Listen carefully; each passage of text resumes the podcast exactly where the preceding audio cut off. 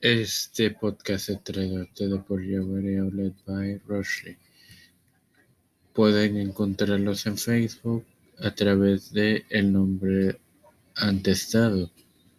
Dale like y ordenar los artículos que ellos tengan en disponibilidad a través del inbox de esa página.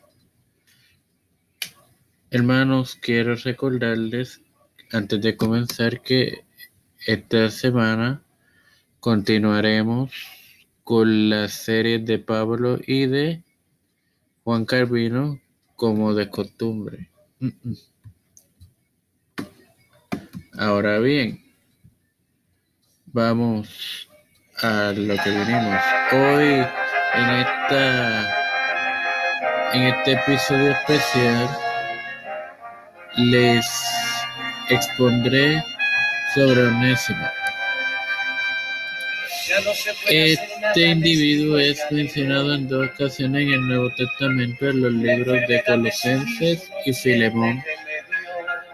En el primero, en el capítulo 4, versículo 9, y en el segundo, en el único capítulo de este libro, en su versículo 10. Expondré un poco sobre ambos libros. Primeramente, Colosenses fue redactado por el apóstol Pablo probablemente a finales del primer centenario en el año 90 y Filemón entre Timoteo y, y, el propio Pablo a mediados del primer centenario entre 60 y 61 con mucha probabilidad. Ahora bien, vamos a probar quién fue este individuo por la palabra. Como mencioné en Colosenses, es mencionado en el versículo 8 del capítulo 4, pero el, la lectura comienza en el versículo 7. Disculpe, es mencionado en el versículo 9, pero comenzaré la lectura desde, desde el versículo 7 para que se entienda. El, estos tres versículos bajo el título de salutaciones finales o saludos finales. Todos todo lo que a mí se refiere os hará saber Tiquico, amado hermano y fiel ministro y consiervo en el Señor, el cual he enviado a vosotros para esto mismo, para que conozca a vosotros, se refiere y conforte vuestros corazones con onésimo, amado, fiel, amado y fiel siervo que es uno de nosotros. Todo lo que acá pasa os lo harán saber. Ok. Además, Onésimo, además de ser un fiel hermano, era el esclavo de Timoteo. Ahora bien, vámonos a Filemón 1, 10.